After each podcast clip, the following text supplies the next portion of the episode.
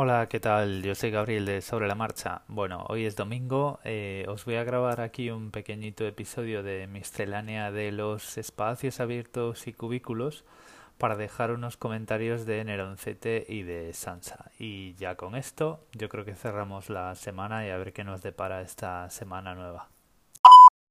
Muy buenas, pues mira, muy rápidamente sobre lo que tú decías, yo también lo padezco bastante en, en mi trabajo, recibo continuas interrupciones y, eso me supone, pues como tú bien dices, tener que volver atrás, recordar lo que estaba haciendo, volverme a, a poner en contexto, retomar la concentración, en fin, todo lo que tú has dicho. Y yo simplemente creo que no hay cultura, eh, no hay una cultura de, pensar, no hay una cultura de entender el trabajo, de entender el trabajo ya no en equipo, sino de valorar especialmente el tiempo de, de las personas y sobre todo eh, hay un egoísmo tremendo. A la gente pues le interesa lo suyo, eh, arréglame lo mío, que de lo tuyo ya te ocuparás tú luego. Y eso es un problema de, de falta de cultura que nos viene pues desde abajo. Eh, no, no sabemos no sabemos valorar el tiempo, ni el nuestro, ni el de los demás. Hola Gabriel, soy Sansa de Ya Te Digo. Este mensaje es para tu capítulo de los cubículos y los espacios abiertos. A ver, algún día os contaré un poco mi historia de, a nivel del trabajo, que es algo que tengo pensado hacer. Pero haciendo un resumen muy rápido, yo trabajé durante 13 o 14 años como empresario, como una empresa propia, con lo cual ahí no tenía problema de, de espacio, tenía un despacho bastante grande para mí.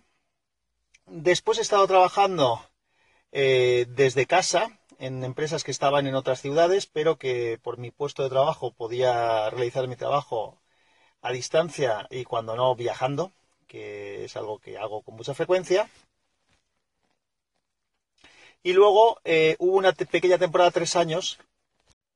Hace un par de años estuve tres años trabajando en una empresa que estaba aquí en Valencia también. Fue la primera vez que trabajaba en una, empresa por cuenta ajena.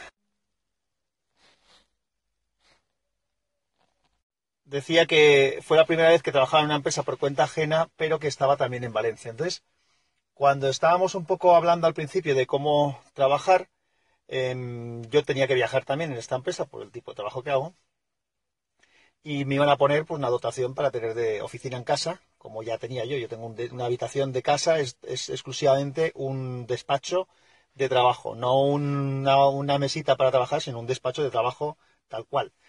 Entonces, eh, en la empresa esta, eh, como está en Valencia, les propuse, digo, oye, si me dejáis una mesa para cuando esté por aquí.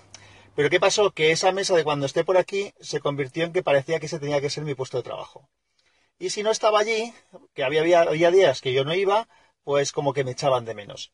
Entonces, eh, al final, eh, pues tenía que ir más, pero como iba más y era un espacio abierto, como estás comentando tú, pues entonces mi trabajo requiere de una concentración tremenda y de muchas conversaciones por teléfono y demás. Entonces, como había allí siempre mucho follón, pues también me, como comentaba luego, me tenía que ir a, a, las, a los despachos de, de, reuniones y tal para, para poder hablar porque para trabajar, como tú también has dicho, Gabriel, necesitaba de los medios de trabajo, entonces tenía que volver a la mesa. Así que había días que intentaba quedarme en casa, había días que iba allí, hasta que al final pues me pusieron un despacho y bueno, todo cambió y mejoró. Y bueno, y ahora mismo pues vuelvo a eso pasó, pues fue hace, hace dos años y ahora estoy en la empresa en la que estoy ahora, pues vuelvo a trabajar desde, desde casa. Y de eso os hablaré otro día.